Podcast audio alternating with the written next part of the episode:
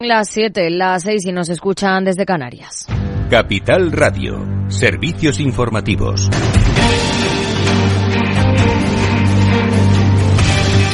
¿Qué tal? Muy buenas tardes. El mercado está hoy muy pendiente de la reunión de la Reserva Federal. No se esperan cambios de tipos. El foco de atención estará puesto en las previsiones económicas del organismo y sobre todo en los siguientes pasos que vaya a dar el Banco Central. Lucía Martín. Se espera que la Fed mantenga su tasa clave en el rango del 5,25 al 5,5% al término de su reunión. Los inversores estarán centrados en las proyecciones económicas y también en los comentarios del presidente de la entidad, Jerome Powell, en busca de pistas sobre las perspectivas de tipos y también de inflación. Los últimos datos económicos apuntan a una relajación de la inflación subyacente, alimentando las apuestas de que las tasas podrían haber tocado techo. Un repunte en los precios del crudo, eso sí, ha empañado las perspectivas de inflación general, dando a la Fed margen para mantener los tipos más altos durante más tiempo.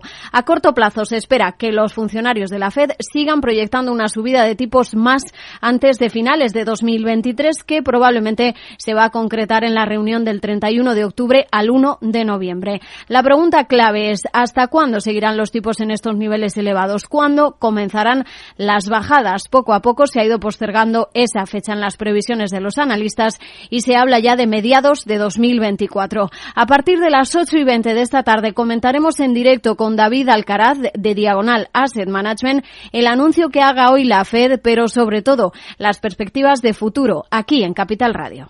Gracias, Lucía. Estaremos muy atentos. El primer ministro británico, Rishi Sunak, ha anunciado un nuevo enfoque en las políticas del Reino Unido contra la crisis climática, que incluye medidas concretas como aplazar hasta 2035 el veto a la venta de vehículos de gasolina y diésel. Y el presidente del gobierno español en funciones, Pedro Sánchez, ha intervenido en el Fondo Económico Empresarial, donde ha asegurado que estamos afrontando un escenario extremadamente complejo, pero aún así, España está sorteando la crisis inflacionaria con mejores resultados que las mejores economías de Europa y del mundo y ha puesto de ejemplo medidas adoptadas como por ejemplo la excepción ibérica. Y en un contexto de, de enorme complejidad, pues creo que España, con todas las dificultades y nuestros aciertos y nuestros errores y las cosas que todavía nos quedan por hacer, está sorteando la crisis inflacionaria internacional con mejores resultados que la mayoría de las grandes economías, eh, tanto de Europa como las economías avanzadas del mundo.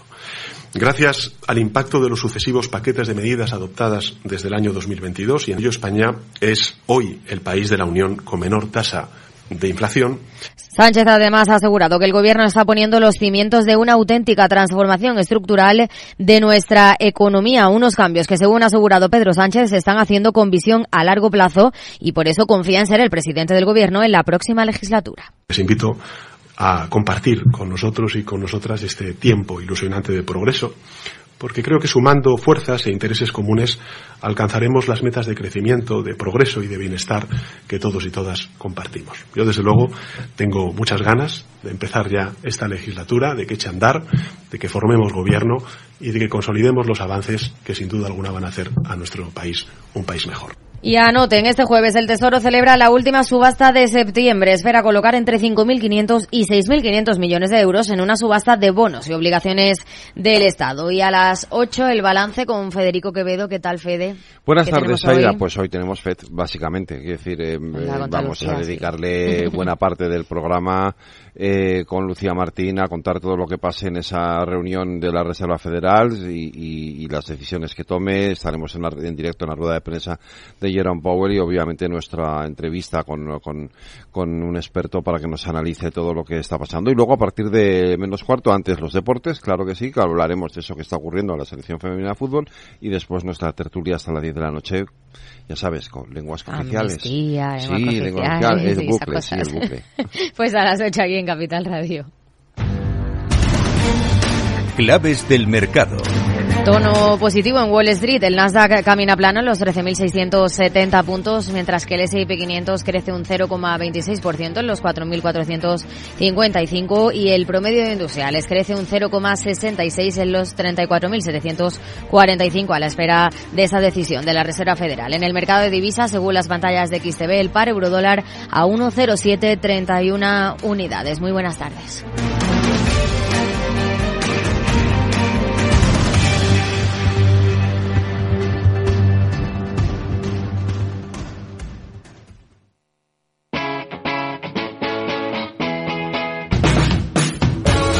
Capital Radio.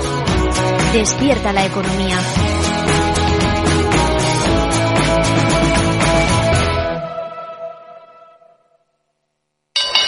Invertir en acciones y ETFs con XTB tiene muchas ventajas. Ninguna comisión hasta 100.000 euros al mes. La apertura de cuenta es online y dispones de atención al cliente 24 horas al día. Más de 550.000 clientes ya confían en nosotros. Un broker, muchas posibilidades. XTB.com. A partir de 100.000 euros al mes, comisión del 0,2%, mínimo 10 euros. Invertir implica riesgos. Si quieres conocer mejor las empresas con las que trabajas, empieza por Informa. Compruébalo con tres informes gratis, el nuestro para que nos conozcas más y los dos que tú elijas para tu negocio. Solicítalos ya en Informa.es. Informa, líder en información empresarial. Acción, emoción, pasión. Deporte en estado puro todos los días en el balance de la mano de Paco Lloret. Entre las ocho y las ocho y media de la noche, el balance de los deportes en Capital Radio.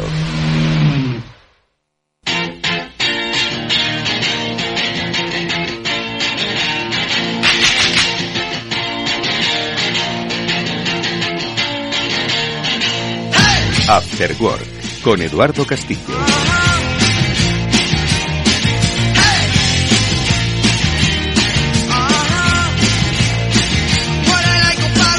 ¿Qué tal amigos? Buenas tardes, bienvenidos a este After Work. Ya comienza en Capital Radio, enseguida vamos a tratar temas de nuestro tiempo, temas de nuestro interés que nos ayudan. Siempre tratamos de contar eh, historias que ayuden a ser una economía mejor. Hoy vamos a contar historias que nos ayuden a ser una sociedad mejor, porque enseguida vamos a saludar a nuestros primeros invitados con los que abrimos la ventana social de este After Work y vamos a hablar de el estigma y los microestigmas que muchos de nosotros a veces tenemos inconscientemente o conscientemente, ojo, y que forman parte todavía de esos procesos que siguen excluyendo a gente. Bueno, pues con eh, los especialistas de la cátedra de la Complutense y el Grupo 5 contra el estigma, vamos a hablar a propósito de una publicación que pretende visibilizar estos microestigmas, nada imperceptibles, que los hacemos incluso muchas veces, como digo, sin darnos cuenta, pero que si tomamos conciencia estoy seguro de que vamos a ayudar a muchas personas que lo necesitan.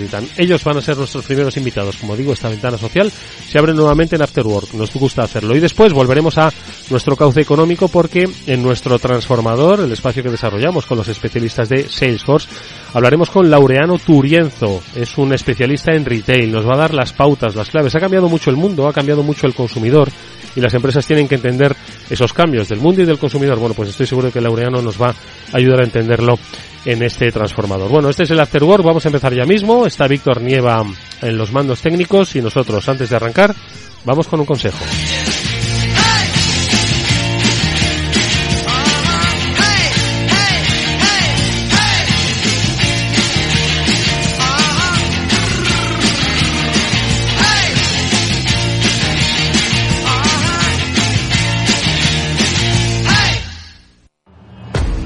Vamos con un consejo, si inviertes en bolsa esto te interesa, XTB, tu broker con más de 15 años en España, tiene la mejor tarifa del mercado para comprar y vender acciones y ETFs, no pagues comisiones hasta 100.000 euros al mes. Si inviertes en bolsa o quieres empezar, más sencillo e imposible, entras en xtb.es, abres una cuenta online y en menos de 5 minutos compra y vende acciones sin comisiones. Además, con atención al cliente las 24 horas al día. ¿Qué estás esperando? Miles de clientes ya confían en xtb.es, un broker, muchas posibilidades. A partir de 100.000 euros al mes, la comisión es el 0,2%, mínimo 10 euros, invertir implica riesgo.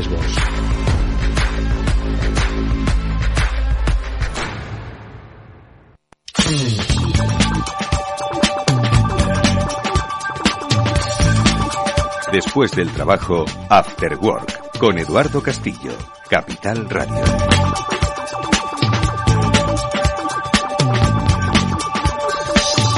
Bueno, ¿qué podemos hacer por mejorar nuestro día a día, nuestra sociedad, mejorar la vida de las personas? Es lo que se ha propuesto nuevamente la Cátedra Universidad Complutense de Madrid Grupo 5 contra el estigma, con el último trabajo que han eh, llevado a cabo y que es un, es un trabajo, muchas veces no se ve, pero se percibe, y este sí que se ve y además se puede tocar, es un libro sobre los microestigmas. Es un libro que pretende pues eh, abrirnos un poco los ojos a pues ese día a día que a veces nos ocupa y que nos impide ver que que sin darnos cuenta, a veces nosotros estamos también contribuyendo a estigmatizar pues a personas que están en riesgo de exclusión social o personas que son diferentes. Bueno, pues eh, con la ayuda de Manuel Muñiz, que es el, eh, el director de la cátedra UCM Grupo 5 contra el Estigma, que es catedrático de la Universidad Complutense de Madrid. Manuel, ¿qué tal? Buenas tardes, bienvenido. Hola, ¿qué hay? Buenas tardes. Y con la ayuda de Sara Sainz, que es coordinadora de comunicación interna de Grupo 5 y es además coordinadora de este libro del que hemos hablado de microestigmas. Sara, ¿qué tal? Buenas tardes. Buenas tardes. Vamos a hablar de lo que podemos hacer mejor todavía.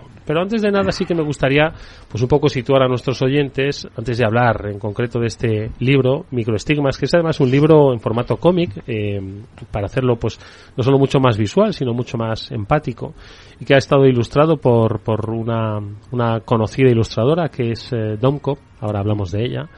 Eh, antes de, como digo, profundizar en el libro, sí que me gustaría un poco hablar, pues eso, precisamente del estigma y del trabajo que desarrolla la cátedra con la Universidad Complutense y el Grupo 5, para que entendamos, porque antes fuera de micro comentábamos, oye, la sociedad por fortuna va hacia, va hacia cotas mejores, vamos tomando más conciencia de nuestro entorno, de la necesidad de integrar a todos en ese avance, en ese desarrollo del que nos gusta disfrutar, pero todavía hay muchos grandes vacíos, ¿no? Y es un poco lo que con frecuencia eh, la cátedra pues pues pone manifiesto, y entre ellos el estigma, ¿no? Entonces, eh, hablemos del estigma, Manuel.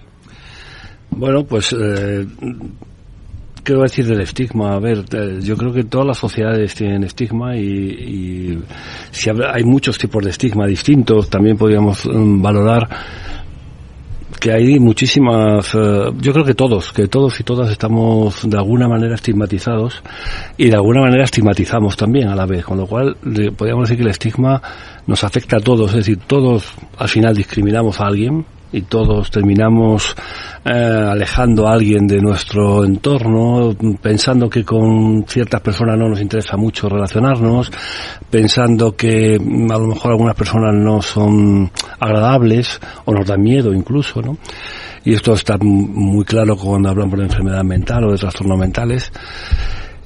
Y también en algún momento, pues nosotros somos discriminados. El día que nosotros tenemos un diagnóstico o que mm, alguien piensa que podríamos llegar a tener un problema de salud mental o una discapacidad o algunas enfermedades o, en definitiva podemos hablar casi de cualquier característica humana y en casi todas las sociedades hay algún tipo de discriminación hacia cualquier característica, ¿no?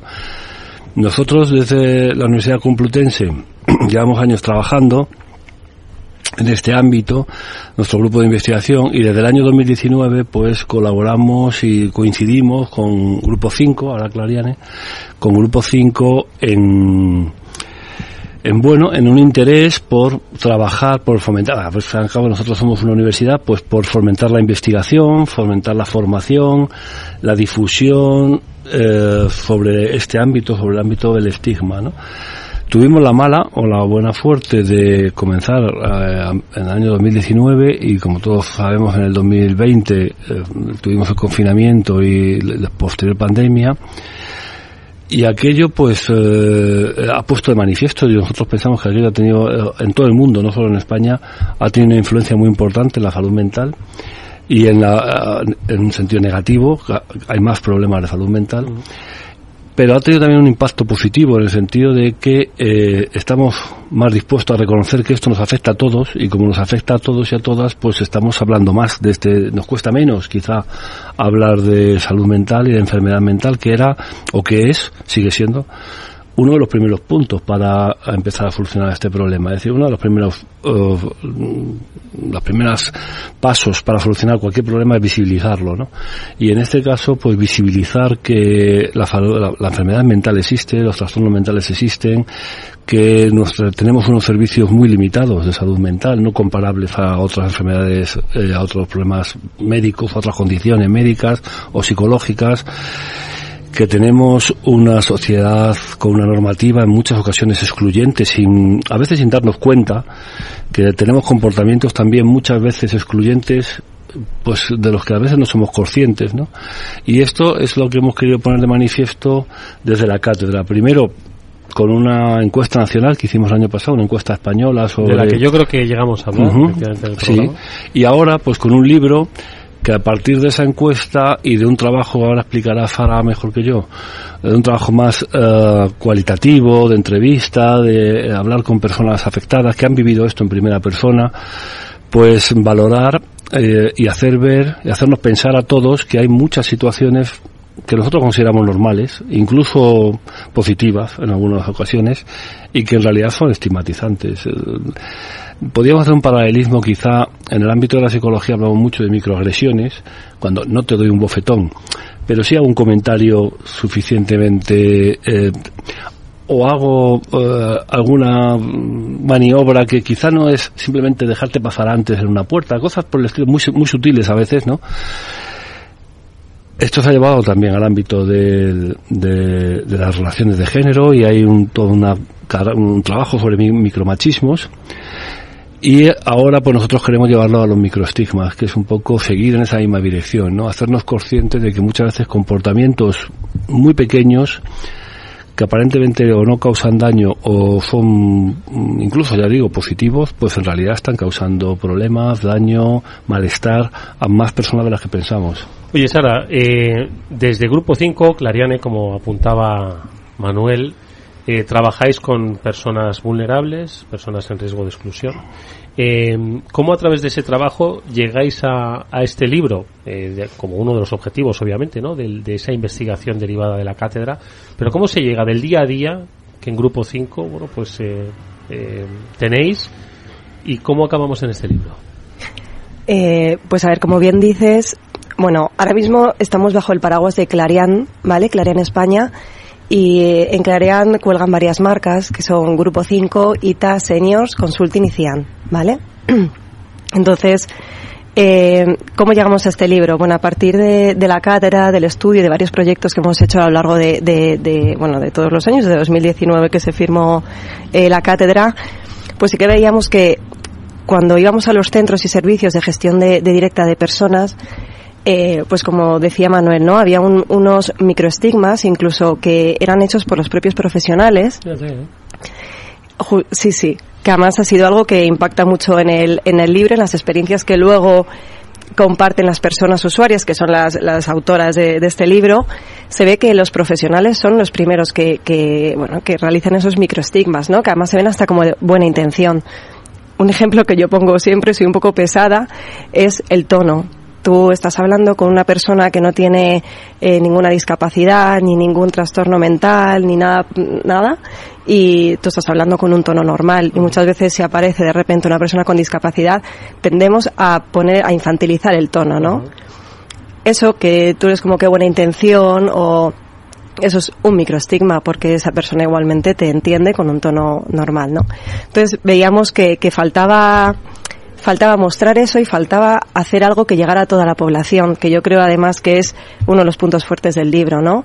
Más allá de todos los estudios que son la base y necesarios para entender el estigma, ¿no? Porque no es algo que hagamos a libre albedrío, eh, hacía falta tener, eh, eh, bueno, algo eso que, que lo pudiera leer desde un niño, niña que está aprendiendo a leer, hasta una persona mayor. perfectamente, a un niño. Entonces el impacto eso era algo que tenía que tener, una herramienta que tenía que tener todo el mundo y lo tenía que ser además de una forma accesible, ¿no? Y que incluso sus profesionales, eh, las personas, la sociedad en general se vieran reflejados y se vieran, ¿no? Yo me, Desde he visto reflejado en algunas de las historias, todos nos vemos reflejados. Todos. Sí, la, idea no es tanto contar muchas historias y que te las aprendas. la idea más bien es ni un manual de comportamiento. Es, es, identificar el día a día y decir, mm. y quizás ahora mismo incluso las, las, eh, los ejemplos que pones a muchos nos ha hecho pensar y nos hará pensar y quizás la próxima vez que tengamos un contacto, por lo que sea, profesional, circunstancial, no se nos quedará en el recuerdo. Sí, sí, sí, el comentario típico en esa línea de mm, con alguna persona que vayas a hablar y digas, bueno, qué bien, qué buen trabajo tienes. Para, parece mentira que hayas llegado hasta aquí. Sí. parece mentira. Lo que piensas que es una palabra en positivo, ¿verdad? exactamente. Acaba siendo un microestigma. Acaba siendo diciendo, bueno, ¿y por qué no podía llegar hasta aquí, no? Y además el microestigma llega a toda la población. O sea, eh, lo que decía antes Manuel Muñoz, nos toca a todos, ¿no? Pero además en estas, estos son colectivos en situación de vulnerabilidad a los que les hemos preguntado qué sienten y cómo les gustaría que fuera. Sí, porque ese es el contenido del libro, las historias, ¿no? Las experiencias que reflejáis son 35, si no me equivoco. Se las habéis preguntado a personas con las que trabajáis en Grupo 5. Bueno, Grupo 5, eh, ITA, Seniors, los que ahora estamos bajo el paraguas de, de Clarian. Sí, porque es que en Grupo 5 atendemos a, un tipo de personas que nos atienden en, en, ITA y en, y en Seniors. Entonces, por eso engloba a, a, mucha población, incluso a infancia y familia. Aquellos adolescentes que están diciendo, ¿no? Que ellos también sufren estigma por. ¿Y cómo ha sido, lo decías, cómo, cómo les habéis integrado en, en el contenido de este libro? Les habéis preguntado, oye, ¿qué sientes? ¿Qué te gustaría? ¿Cómo ha sido? Pues eh, exactamente así. Se, hizo un, formulario eh, en el que, bueno, hubo muchas miradas profesionales para que ese formulario fuera el correcto eh, y se preguntó qué estigma había sufrido, por parte de quién y cómo te gustaría que, que, hubiera sido tratado, ¿no? O tratada que es ese como un punto muy a destacar porque normalmente sí que cuando se estudia el estigma o el microestigma no se suele preguntar de forma directa cómo te gustaría que hubiera pasado, ¿no? Entonces, bueno, recogimos más de 155 experiencias de personas contando, que además eso muchas se repetían, pues como el, caso de los profesionales que hemos hablado anteriormente, y, se fueron ilustrando, bueno, pues por, cotidianidad, por frecuencia, por impacto. Se hizo ahí una selección de, de todas aquellas experiencias que nos habían compartido de forma bueno, muy... Ahora voy a leer algunas, pero, pero también quería destacar del libro que es, eh, no solo es un, un, libro informativo, divulgativo, empático, sino que también es interactivo, que te permite, hay espacios en donde tú también puedes poner tus propias reflexiones, ¿no? Habéis dejado espacios para que podamos escribir sobre el libro. Porque en muchas situaciones no hay respuesta correcta, es decir, la persona que lo vive dice, a mí me habría gustado que hubiera sido, pero eso tampoco es necesariamente lo mejor. O, yo creo que hay muchas posibilidades distintas de hacer eh, las cosas razonablemente bien, no hay solamente una, ¿no? Entonces damos pie a que, bueno, que cada persona encuentre la suya. Es decir, bueno, ¿yo qué habría hecho? Es decir, la idea es que pienses y que digas, bueno, eh, si vas en un autobús y se te sienta al lado alguien que no te termina de gustar su aspecto, ¿qué, qué haces? Qué piensas, por qué no te gusta, por lo menos que seas consciente, ¿no? Es decir, yo no te digo que te levantes, que no te levantes, que hables con la persona, que le saludes, simplemente que lo pienses, que digas, bueno, ¿y por qué eh, estoy sintiendo esto? Solamente con eso yo creo que ya basta, ya es suficiente, la mayoría de nosotros con eso ya somos suficientes de, bueno, a ver. Fijaos eh, los, los ejemplos, los casos que se comparten en, en el libro de microestigmas, son de todo tipo, tamaño y condición. Eh, sus protagonistas son gente mayor, gente mm, joven, son niños, y, hay de todo tipo de estigmas. Es decir, antes apuntaba Manuel uno que puede pasar todos los días en el autobús o en la acera. Pero aquí hay otro que dice, Carlota nos cuenta que por tener un padre con esquizofrenia, ha sentido un trato discriminatorio y que mucha gente de su alrededor familia incluida, amigos y amigas, incidía en la idea de que como su padre tenía ese problema de salud mental, ella lo iba a heredar. Y le preguntaban a Carlota, ¿cómo te hubiera gustado que hubiera sucedido, no? Esa dice, pues que tener una enfermedad mental no sea un problema, Sí, o sea, son cosas muy sencillas. Al final, el cómo te hubiera gustado, eh, todo deriva en el respeto, ¿eh? o sea, todo llega al respeto y en casi todas las ocasiones. Pero es verdad que era importante tener eso porque no, lo, que hemos dicho antes no es un manual de comportamiento. Es una forma de involucrar a la sociedad de verdad. No solo de una forma de lectura y de, bueno, pues al final también son unas ilustraciones que son preciosas y que llegan, ¿no? Y que impactan, sino que, que había que tener una forma de, de involucrar a la sociedad. Entonces, hemos involucrado a las personas para que nos digan cómo te, hubiera, que hubiera, que, cómo te gustaría que hubiera sucedido y había que involucrar a la sociedad para decirle, reflexiona aquí, párate, pausa, que la pausa está ahí un poco en la reflexión y, y, mira a ver qué...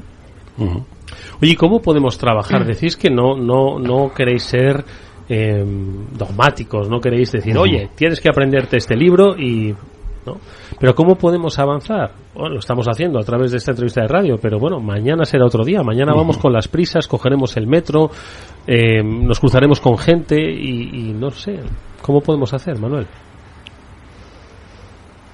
Pues mira, por ejemplo, un ejemplo muy sencillo. Hay una marca de eh, supermercados en Madrid, no sé si habrá más, yo es que la que está enfrente de mi casa, que tiene un horario en el cual baja ah, el sonido y baja, quita la música, pone la luz más baja, etcétera, para beneficiar y para facilitar que las personas con trastornos del espectro autista puedan ir y no sentirse tan agobiadas por un sonido, etcétera. Bueno, pues esto es un poco como el diseño para todos. Yo voy, yo no tengo trastorno del espectro autista, pero estoy mucho más a gusto en esa hora que en las horas normales donde el ruido está altísimo, la música que ponen no me gusta, la gente está por allí gritando, etcétera. Es decir, yo creo que al final todos nos vamos a beneficiar de esto no se trata solo de que si bueno, que hay unas personas específicas, el trastorno con espectro autista, es como las rampas para la discapacidad. Es que hay que poner rampas para las personas con discapacidad. Es decir, no, hay que poner rampas para todos. Porque tú algún día te dolerá un tobillo y subirás por una rampa. Algún día llevarás un carrito de niño y subirás por una rampa. Algún día irás cargado con el carro de la compra y subirás por la rampa. Con lo cual la rampa no es para las personas con discapacidad, ¿no? Pues aquí nos pasa lo mismo yo creo que es una cuestión de eh, abordar un trato más abierto para todos y no discriminar a nadie mm. en principio. Es decir, bueno, pues mm, yo simplemente utilizo un lenguaje igual para unos que para otros, ¿no? Utilizo el mismo tono de voz en función de, no, no lo cambio en función de quién hablo o quién no hablo. Hay muchos ejemplos de estigma, ¿no? Es decir, eh, por poner algunos así muy señalados, que a mí me molestan especialmente, aunque algunos no están en el libro. Pero, por ejemplo, ¿no hemos notado todos que cuando vamos al médico y nos ingresan por algún motivo, de pronto empiezan a tratarnos de... Eh, yo Manuel, haga usted, haz usted, haz, no haga usted, haz esto, vas a hacer caca, vas a hacer no sé qué, un trato que será, no sé si hay estudios de evidencia empírica que demuestren que la enfermería y la medicina es mejor cuando a ti se te trata de tú y se te baja el tono como si fueras un niño. Pero el señor que le llaman don Felipe, un minuto antes de ingresar en urgencia, cuando ingresa en urgencia pasa a ser Felipe, Felipe, pasa y siéntate. dice, no, vamos a ver. Respeto, ¿no? Ese mismo estigma en la enfermedad mental se multiplica por 10, porque ya no eres ni Felipe siquiera. Ya eres alguien que, bueno, siéntate ahí que ya vendremos, que tú ya no sabes nada, ya no sabes de qué hablamos, ya no te voy a contar qué te pasa porque no lo vas a entender, etcétera. Cuando esta persona con enfermedad mental puede ser el presidente del gobierno, por ejemplo, puede ser el presidente de un banco, puede ser una abogada mm, del máximo prestigio, porque todos esos han tenido o tienen problemas de salud mental y ese ejemplo se ve, por ejemplo, muchísimo en la parte de personas mayores, por ejemplo, en el libro de microestigmas, ¿no? Que además tiene un poco que ver con eso. Yo creo que cuando entras a un hospital eh, directamente pierdes las capacidades y, ¿no? Y, entonces te tratan como... tu capacidad de decisión, de actuación. Y ahí se refleja mucho en, bueno, en, todos los colectivos, pero las personas mayores mucho, ¿no? En cuanto una persona mayor empieza a ser mayor ya, pues o se le grita, se le infantiliza, pues eso, ¿no? Sí, hablamos con la ¿Pero qué dices, mamá? Ya, a ver, tú no, puedes manejar el dinero, mamá, ¿cómo vas a tomar esas decisiones? Bueno, hay que ser consciente de que el presidente de los Estados Unidos tiene 84 años. O que eh, la presidenta del Congreso de los Estados Unidos tiene también 81, 82, ¿no? Pelosi. O que el siguiente candidato a los Estados Unidos va a tener 81, 82 con lo cual, bueno, que los presidentes de los bancos que toman decisiones muy relevantes para nosotros cada día o de las eléctricas están todos en una media por encima de los 70. Con lo cual, de pensar que las personas que de más de 65 que se han jubilado no pueden tomar decisiones económicas es ridículo. Sí, claro, ridículo. Es decir, no se, no sabe por qué. Otra cosa es que la persona sufre una demencia, pero eso ya significa que tiene un déficit claro con una enfermedad clara y hasta donde llegue la enfermedad se podrá abordar o no, pero, no, pero si no tiene ninguna enfermedad, solamente por ser mayor ya eres así. Se produce un proceso, siempre lo decían, cuando hablaban de lo del emprendimiento, decían, oye, piensa como un niño porque los niños se atrevían, no tenían prejuicios, ¿no? Se produce un, un, proceso de, de incorporación de prejuicios en los niños. Los niños cuando tienen 5 o 6 años no tienen prejuicios de ningún tipo. Mucho menos. Mucho mm. menos. Y, mm. Y no se podría trabajar desde el aula esa ese mantenimiento. Debería, debería hacerse este porque libro es una, pues, podría ser una herramienta, mm. eh, educativa, ¿verdad? Sí, de hecho, de este libro, eh, en este libro, por ejemplo, se, como también se trata el tema de infancia y adolescencia, eh, pues bueno, todos los profesionales que están en la parte de, infancia y familia, de Grupo 5 y demás, pues sí que han visto una herramienta muy potente para usarla en, en colegios, en institutos y demás, porque piensan que es la forma de, de llamar, ¿no? De llamar un poco la atención a, a los alumnos y a las alumnas para que entren en el, en, el juego de microestigmas, ¿no? Oye, y nos queda un minuto. Vamos a mm, recordar un poco dónde podemos consultar el libro, cómo vais a hacer para, pues eso, que llegue a cuanta más gente. Eh, ¿Cuál es un poquito el planteamiento, Sara? Pues se va a repartir, bueno, a todos los centros y servicios de, de Clarian. Eh, luego también están disponibles en la, en la Complutense.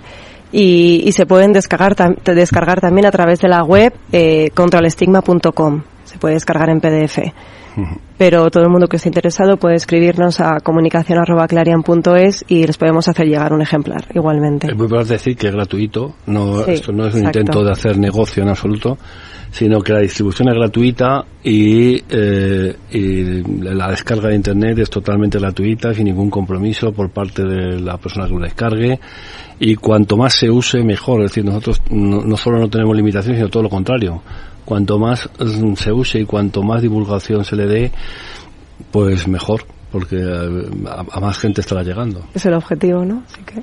Pues yo creo que es interesantísimo que podáis compartir eh, con todos el eh, libro de los microestigmas, que son 35 experiencias narradas por sus protagonistas y que ha puesto sobre la mesa la Cátedra Universidad Complutense de Madrid y el Grupo 5 contra el Estigma eh, porque muchas veces nos vamos a dar cuenta de que incluso estamos estigmatizando a gente de nuestro entorno, a gente de nuestra familia. No solo se trata de la diferencia, la calle, el desconocido, incluso dentro de nuestra propia casa igual lo estamos eh, generando. Así que hoy nos vamos con esa lección. Agradecer a Manuel Muñiz, a Manuel Muñoz, el eh, director de la cátedra de Sara Sainz, coordinadora de comunicación interna del Grupo 5, su presencia hoy aquí en el programa. Gracias a ambos, mucha suerte. Ah, muchas gracias. a ti. Hasta luego.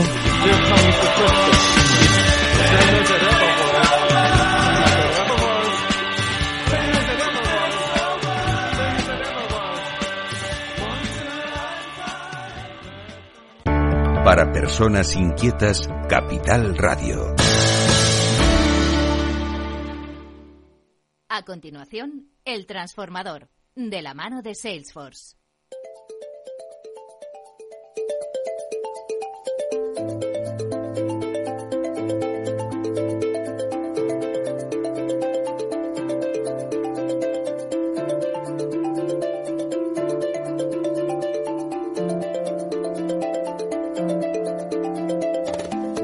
Bueno, nosotros eh, tenemos yo una cita anual. Lo tenemos siempre con el sector del retail. Lo hacemos, por supuesto, con el referente que tenemos en España para ver hacia dónde van las tendencias, ¿no? No solo del mundo del comercio, sino también de la tecnología aplicada al comercio. Enseguida vamos a saludar a Laureano Turienzo, es el presidente de la Asociación Española de Retail, y lo hacemos eh, con la ayuda siempre de los especialistas de Salesforce. Enrique Mazón, que es vicepresidente de Commerce Cloud de Salesforce, nos acompaña nuevamente en este programa. Enrique, ¿cómo estás? Buenas tardes, bienvenido. Hacía tiempo que no te veíamos, ¿eh? Muy bien, Eduardo, encantado de volver a estar con vosotros. Oye, lo que pasa es que yo digo que es que a mí, a Laureano, a nuestro invitado, me gustaría traerle más de una vez al año, pero con él, claro, hacemos el gran repaso. Él nos da siempre al principio del año las pistas sobre cuáles son las tendencias y siempre me tengo que esperar a 2024, me voy a esperar. Bueno, es un lujo, es un lujo poder compartir eh, este tiempo con, con Laureano y como sabes, pues conoce muy bien la industria de retail, la lleva investigando durante muchos años y la verdad es que siempre comparte datos súper interesantes.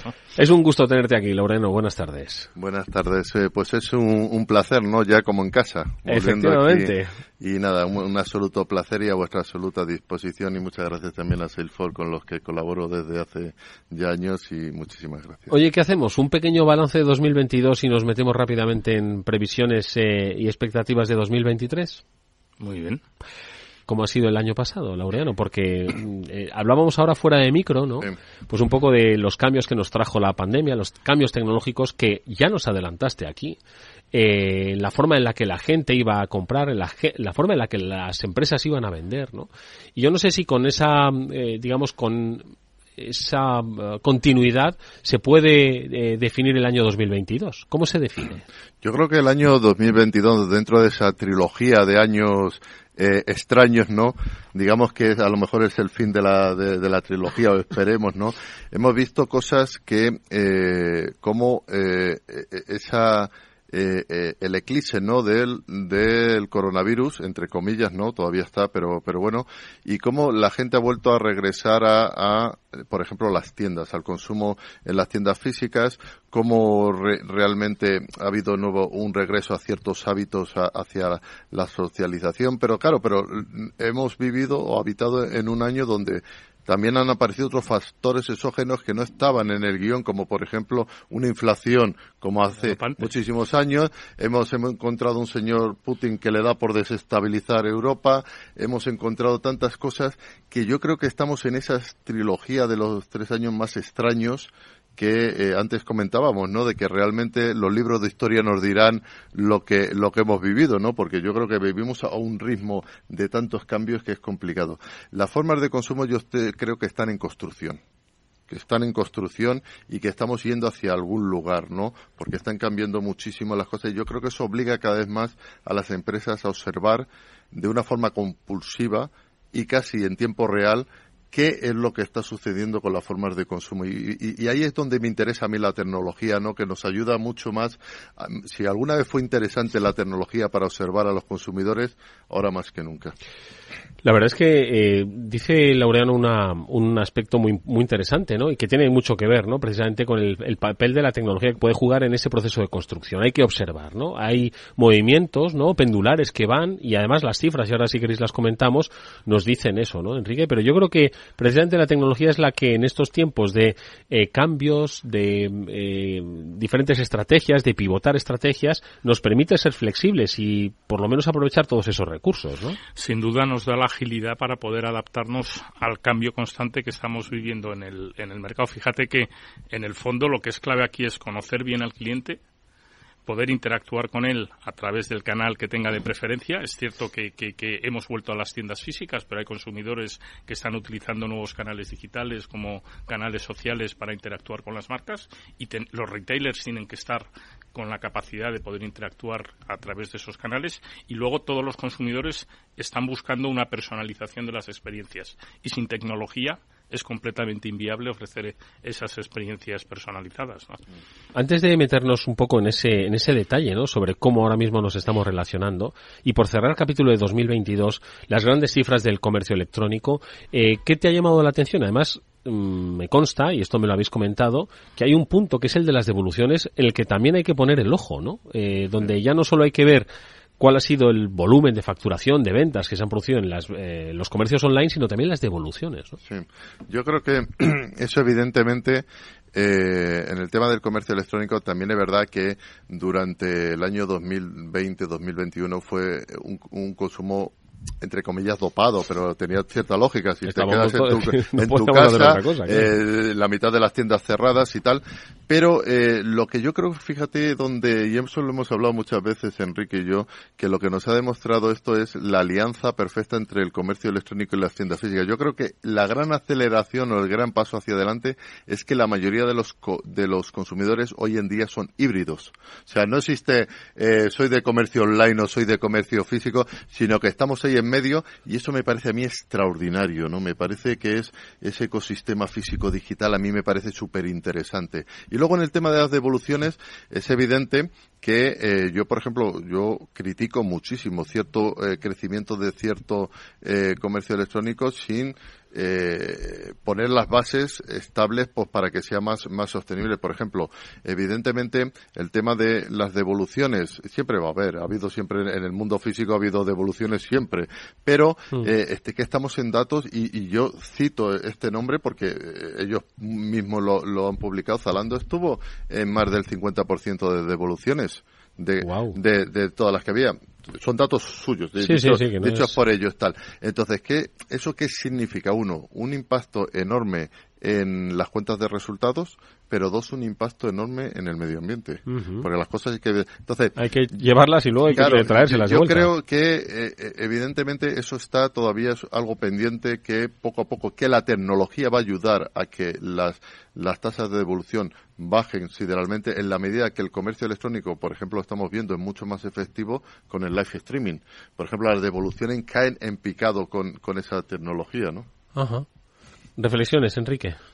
Mira, yo en, relación al tema de las devoluciones, creo que evidentemente es un reto que tienen todos los, todos los retailers. También hay una parte de educación de los consumidores que muchas veces pues compramos más productos de los que necesitamos porque me voy a coger estas tres tallas, me las pruebo y luego las dos que no quiero, mm. pues las, pues las devuelvo, ¿no?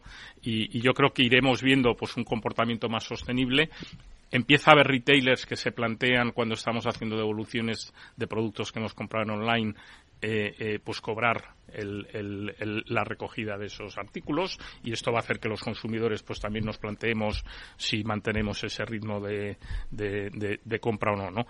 Pero por otro lado, cuando se producen esas devoluciones que hemos hecho a través de los canales online en la tienda física, también estamos viendo que tienen un efecto que dentro del efecto negativo de lo que es una devolución, pues nos está generando tráfico a la tienda física y un porcentaje muy alto de esos consumidores acaba comprando algo adicional en la tienda física. Entonces, ese mix de, oye, me han comprado online, me van a devolver el producto, pero me lo devuelven en la tienda, a lo mejor ya no es tan malo. ¿eh? es muy interesante lo que acaba de apuntar por dos razones. Uno, porque es mucho más sostenible que los consumidores lo devuelvan en la tienda física. Y dos, porque estamos viendo datos en Estados Unidos, por ejemplo, que de la gente que va a recoger o devolver, el, el BOPIS, ¿no? Eh, en muchos casos hay retailers como Walmart o Target, por ejemplo, que eh, ya nos están diciendo que entre el 70 y el 80% que la gente que va a una tienda a recoger o devolver hace una segunda compra. Y eso es una pasada, ¿eh? Sí, sí. Eso no existe en la historia del retail, algo que te haya generado tanto tráfico.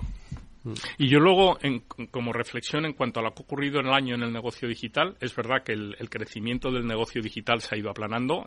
De hecho, hemos tenido trimestres en el que el, ha sido negativo, pero es que veníamos de unas tasas de crecimiento que, eran descomunales. Estaba, como decías tú, Laureano, totalmente dopado y eso evidentemente no es sostenible. Pero no hay ninguna duda de que el negocio digital va a seguir ganando market share y que no tenemos que pensar en un consumidor que compra en digital o que compra en tienda, sino que el consumidor va a comprar donde quiera. Hay un dato muy curioso de aquellos retailers que tienen varios formatos de compra y soportan varios canales, cuando tienen clientes que están comprando en, un número mayor de canales, esos clientes son más fieles y gastan más con ese retailer que cuando solo compran en uno de los canales. Y compran más veces. ¿Eh? Y compran más, número de veces. Estamos hablando del mundo físico y del mundo digital, también de la distribución. Ojo, tenemos grandes players, ¿no? En el mundo digital que son los que parece que están, pues, eh, marcando esas pautas de consumo, pero no se nos olvide que hay y, eh, grandes players en el mundo físico, ¿no? En el mundo detallista, ¿no? Es como se conocen en la jerga del, del retail. ¿Cómo se va a producir esta convivencia tras esta pues digamos, las aguas un poco han vuelto a su, a su nivel normal y ahora hay que, como dices, seguir construyendo. El, el canal online se está aprovechando del canal físico en la devolución, estáis diciendo. Entonces, ¿cuál es un poquito ahora mismo ese juego?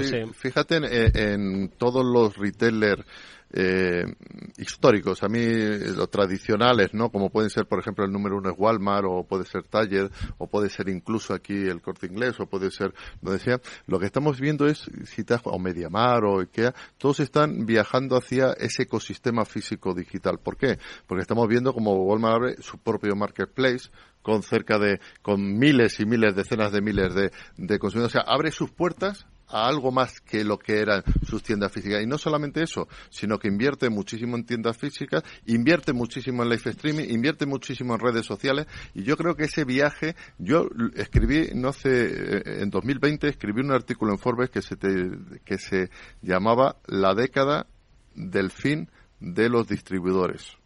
Pues yo creo que el, el concepto de distribuidor como simplemente alguien que tiene tiendas físicas que mueve cosas de un sitio a otro, que pone precio y tal, eso para mí eh, ya era algo prehistórico, ¿no? Yo creo que estamos ya viajando, ya vemos, ya te digo, de, Mediamar abre su propio marketplace, eh, abre sus grandes comercios, entonces es esa ampliación, esa derrota de las paredes y de las fronteras que te llevaban solamente hacia eso, ser un puro distribuidor. Y yo creo que eso va a habitar y a cohabitar muy bien. Es más, yo creo, y, otra de las teorías que yo tengo de las impresiones, es que en el futuro próximo todos estos marketplaces ultra especialistas que están haciendo cada uno de ellos, yo creo que tienen un futuro absolutamente brillante, ¿no? Porque quizá estos grandes marketplaces que tienen, por ejemplo, Amazon o Alibaba, nueve millones de, vendedores, recordemos que nueve millones de vendedores en España hay 600.000 tiendas, ¿eh? eh tenemos marketplaces con nueve millones de, vendedores en China, ¿no?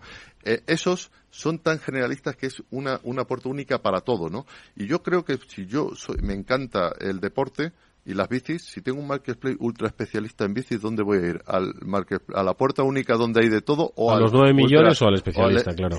Yo creo que por ahí tienen un camino muy interesante y ahí, claro, evidentemente eso solo es en el territorio híbrido. Sí, yo creo que ahí hay otro factor que también influye al desarrollo de estos marketplaces y es que captar un cliente nuevo hoy nos cuesta mucho más que fidelizar un cliente existente. Y en general los retailers los que están intentando es, sobre la base de clientes que tengo, tengo que ver cómo este cliente puede gastar más dinero conmigo. Entonces puedo complementar mi catálogo de productos con productos de terceros, que ese consumidor sé que va a comprar y en lugar de comprarlos en el sitio donde los compraba antes, los va a comprar ahora en mi tienda.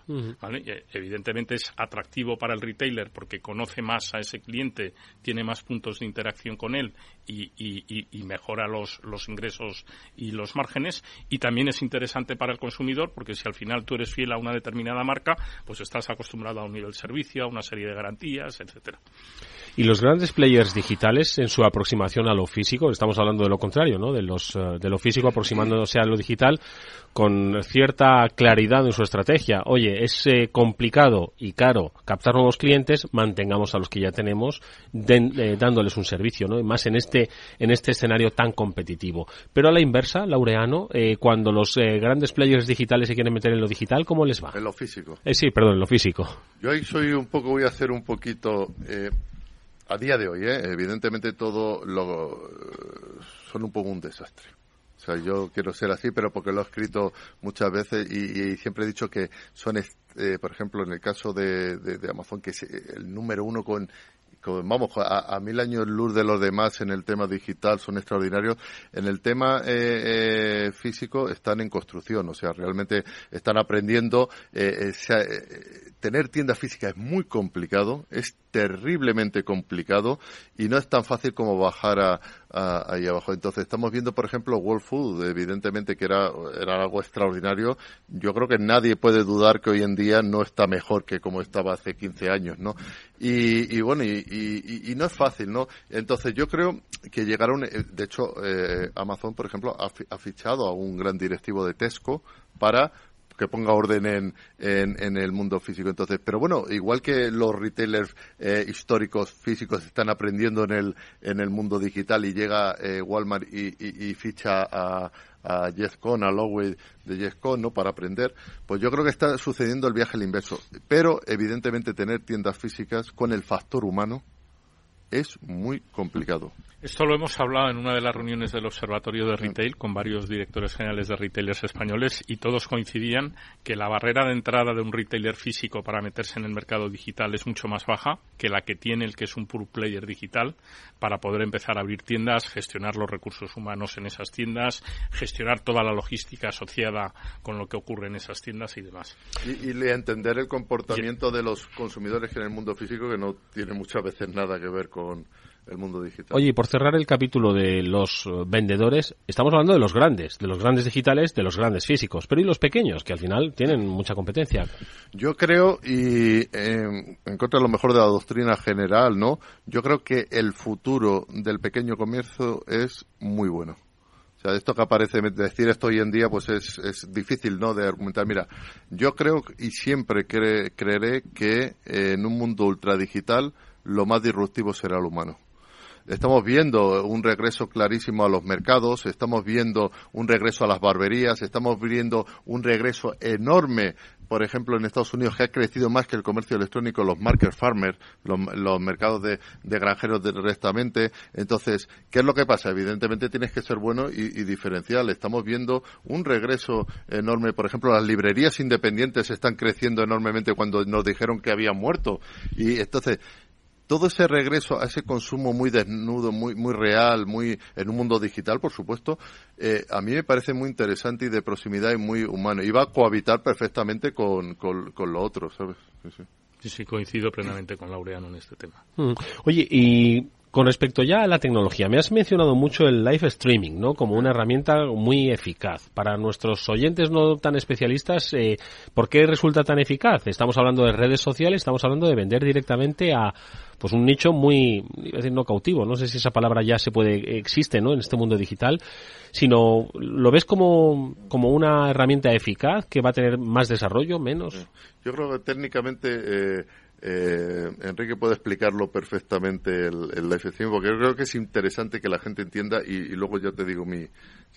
Mira, yo antes que técnicamente, desde el punto de vista del impacto en negocio, el e-commerce social eh, en los próximos años va a crecer tres veces más rápido que el e-commerce que conocemos eh, eh, ahora mismo. Es, esto es una tendencia absolutamente impareable. El consumidor está en redes sociales, en las redes sociales pasan cosas, ve productos, ve servicios, y si en esa experiencia le das la posibilidad de comprar algo, compra y ahí, bueno, evidentemente, de nuevo, la tecnología es clave para poder facilitar que esas interacciones se produzcan de forma sencilla y que esas compras pues sean muy sencillitas para, para, para los consumidores. Pero es una tendencia que empezó en los mercados asiáticos, en China el, hubo un boom brutal del social commerce y que hoy en día se está expandiendo a mm. todos lados. Vamos, es, Mira, hay dos cosas dentro del capítulo de social commerce, hay varios estadios. No, a mí, y fíjate que más me interesa, me interesa mucho el tema de las redes sociales porque de hecho en, mi biografía, he escrito ahora una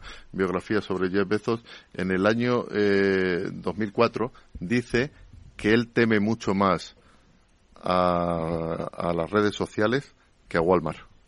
Fíjate. él, ya dice, ¿eh? o sea, este ya sabía, ya sabía por dónde iban los tiros. Dice, ¿por qué? Porque la gente, si tú tienes toda la gente habitando en ese lugar, ahí vas a terminar comprando. Pero dos, a mí lo que me interesa muchísimo dentro de ese e-, ecosistema de, de, de formas de consumo es eh, el live streaming en directo. Cuando tú te conectas directamente, no. Generalmente los chinos, por ejemplo, yo te doy un caso muy claro que está muy poco estudiado en Occidente, que a mí me parece muy interesante, que son los grandes almacenes íntimes. Los grandes almacenes íntimes, quien está detrás, cada vez que eh, indagas dentro de China está Alibaba detrás, o yo digo, está lo mío, es Alibaba, ¿no? Son es el corte inglés de allí. Ellos lo que hacen a primera hora de la mañana, cuando todavía no han abierto, eh, llegan los compradores, o sea, los vendedores. Y lo que hacen es que transmiten en directo en redes sociales lo que les acaba de llegar de prendas y todo esto y tal. Y entonces ponen precios. Y se conectan en directo y les explican cómo son los productos, cómo tal, o tecnológicos o lo que sea y tal. Las tasas de conversión se multiplican por 10. Qué fuerte. ¿Por qué? Porque esa es lo que yo siempre he llamado también. Tuve eh, un, libro que se llamaba em, eh, el, eh, el, algoritmo con corazón, ¿no? Es, es cuando tú llegas y le, pones realmente esa parte de, de, que no deja de ser la televenta que hemos conocido toda la vida en un mundo ultradigital. Me parece muy interesante. nosotros en el área de e-commerce estamos haciendo una inversión grande en todo, con, todas las redes sociales. Eh, eh, hemos anunciado un partnership con TikTok hace unos meses y hemos sido la primera empresa de e-commerce que ha lanzado una, una integración con TikTok, casualmente para facilitar que los retailers, las marcas, pudieran presentar productos en TikTok de forma sencilla y el consumidor pudiera ejecutar las compras directamente desde, desde esa experiencia. Hmm. Oye, ¿qué veremos en este 2023? Estamos hablando de inteligencia artificial desde que comenzó el año. Entiendo que también tenemos que hablar en el mundo del retail, ¿no? Bueno, la inteligencia artificial yo creo que, que va a estar en, en absolutamente todo. Eh, en, el retail es, es absolutamente eh, fundamental, ¿no? Yo creo que al final todas estas tecnologías que llevan mucho tiempo con nosotros, que no son de, de ayer, que están, yo creo que estamos realmente en una fase eh, embrionaria realmente, no llevamos tanto tiempo con ello y no sabemos muy bien hacia dónde nos van a llevar, pero que evidentemente hoy este tipo de tecnologías son absolutamente fundamentales para, entre otras cosas, llegar y entender mejor a los consumidores, ¿no? Eh, porque los consumidores al final no son fotos fijas, ¿no? Están cambiando completamente. Para predecir cosas que van a suceder, ¿no? Entonces yo creo que eso es absolutamente fundamental y, y, y quizá ahí eh, es donde va a haber, ver una brecha. De hecho, hoy hay una brecha enorme. Hoy, por ejemplo, pongamos el caso de, de Amazon. Claro, es que si tú eres eh, una empresa que tiene 230.000 ingenieros en nómina, pues bueno, pues estás fabricando ahí lo que estás haciendo. Pero yo creo que todas estas tecnologías y en este caso la, inteligencia artificial, eh, yo creo que estamos en el comienzo de algo. ¿eh? Bueno, nosotros está, eh, sabes que dentro de Salesforce a la inteligencia artificial la llamamos Einstein y dentro de la solución de commerce tenemos embebido un motor de inteligencia artificial de, Einstein. Esta campaña de Navidad, simplemente por el mero hecho de activar la inteligencia artificial y que ahí hubiera una serie de algoritmos que empezaban a analizar datos, eh, eh, hemos tenido un impacto en ventas de un 9% que es, que es simplemente por el mero hecho de, activar esa inteligencia artificial. Y yo creo que esto no es más que el, el comienzo. El consumidor está esperando tener una experiencia personalizada. Por otro lado, el retailer necesita anticipar y prever qué demanda va a poder tener, porque en función de esa demanda también es capaz de mover el surtido de unos puntos a otros y, de esa forma pues poder acortar los tiempos de entrega para los consumidores. Oye, un par de minutos nos quedan para un par de referencias. Eh, una, el próximo día 13 de abril, ya que estamos hablando de eh, qué es lo que puede ofrecer Salesforce. En este Salesforce Live va a haber mucho de e-commerce, va a haber mucho de tecnología, va a haber mucho de retail, ¿no, Enrique? Pues, como siempre, tenemos un evento en el que contaremos con clientes nuestros que van a compartir con, con el resto de asistentes sus testimonios de cómo están utilizando las soluciones de Salesforce. Contaremos todas las innovaciones que tenemos en Salesforce en distintas industrias, no solo en la de retail, pero por supuesto habrá un vertical específico de retail. Lo recordaremos el próximo día 13 de, abril. Ojo, y lo habíais eh, mencionado, hemos hecho hoy una, un mini observatorio, es que la presencia de Laureano así lo, lo requiere. El observatorio del retail, eh, actividades eh, previstas para este año, ¿qué tenéis en mente? Pues mira, le vamos a dar un, un segundo empujón. Hemos estado durante una serie de años muy centrados en juntarnos con, con CEOs y, debatir en núcleos cerrados con CEOs. Eh, poco a poco nos han ido pidiendo que abriéramos el observatorio de retail a un mayor número de directivos y vamos a arrancar este año con un observatorio más amplio en el que vamos a dar acceso a directivos de retailers, de marketing, de e-commerce, de atención al cliente, para que puedan compartir entre ellos sus reflexiones, sus experiencias y, bueno, pues también el, escuchar pues a las personas que traemos al observatorio pues y que comparten su visión de lo que está ocurriendo Yo la añadiría una tercera cita cuando venga Laureano Turenzo a este transformador aquí en Capital Radio. Oye, una reflexión última. ¿Va a ser un buen año de ventas? Yo tengo bastante esperanzas y yo creo que nos va a llevar a, nos va a dar una sorpresa según la segunda parte bastante positiva. Salvo que nos visite un nuevo coronavirus o que el señor Putin le dé. Si no sucede nada de eso, yo soy, yo tengo expectativas porque creo que está bastante mejor para lo que ha sucedido ¿eh? y, el consumo está mucho mejor que, de lo que pensábamos. Con el escenario actual, lo que yo percibo con los retailers que hablo es, es que el año mucho mejor va, a ser bueno. Vamos a firmar por ese mantenimiento del escenario actual. Laureano Turienzo es, Turienzo es eh, el presidente de la Asociación Española del Retail. Gracias, Laureano. Es un gusto escucharte. Muchas gracias, es un absoluto placer. Te veremos pronto, ojalá que sea antes de 2024, por supuesto. Enrique Mazón es vicepresidente de Commerce Cloud de Salesforce. Gracias, Enrique, también ha sido un gusto. Muchas gracias, Eduardo. Salesforce les ha ofrecido el transformador.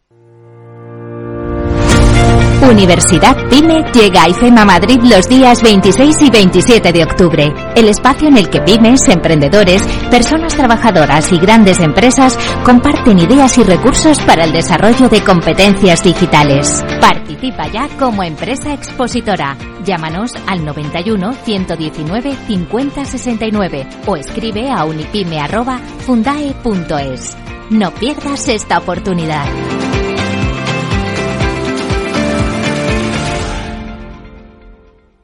¿Qué es ir más allá? Con Arval podrás llegar donde te propongas de la forma más sostenible y darle a tu empresa todas las soluciones de movilidad que necesite, asesorando con las mejores opciones de movilidad para las distintas necesidades de tu flota, con vehículos electrificados, bicicletas, coche compartido. Arval, la transición energética arranca aquí. Más información en arval.es.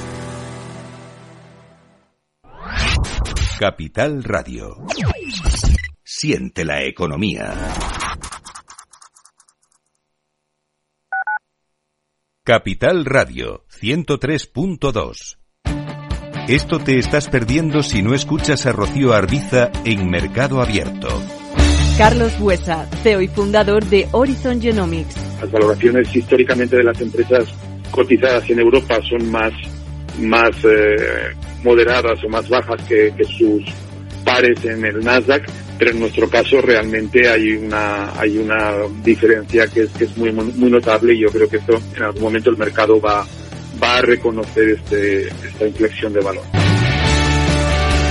Mercado Abierto con Rocío Arbiza.